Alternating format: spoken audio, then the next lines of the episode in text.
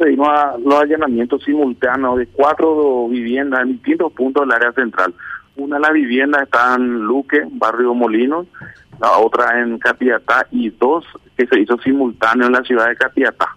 Eh, en estos operativos, Carlos, se encontró gran cantidad de cocaína y crack y algunos ya que estaban no estaban todavía preparadas, 100 piedras, que son como nosotros llamamos piedras grandes, el, el pedazo de, de crack, y había dos personas que prácticamente fueron a comprar no en la vivienda de billeta, ellos entran, compran, pero a la vez se drogan. Es una modalidad que ellos también ven, dan de esa gente. O te vas, compras tu droga y entras en una habitación y te drogas ahí. Eso ocurrió con dos jóvenes que tenía uno de ellos orden de captura por robo en billeta y la otra persona tenía orden de captura por exposición al peligro.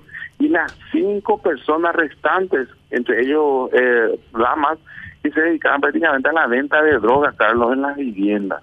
Y en varios de los allanamientos, ya que hemos realizado en distintos puntos de Asunción y Central, nos, encontramos con jóvenes, inclusive a veces menores, que entran, compran la droga y van en, la, habitación o en la parte posterior de la vivienda y entran o se sientan se drogan y están ahí bajo el efecto de la droga y están ahí hasta que más o menos si quieren otra dosis vuelven a comprar y, y continúan ahí hasta que pasa el efecto más o menos y luego ya salen a las calles.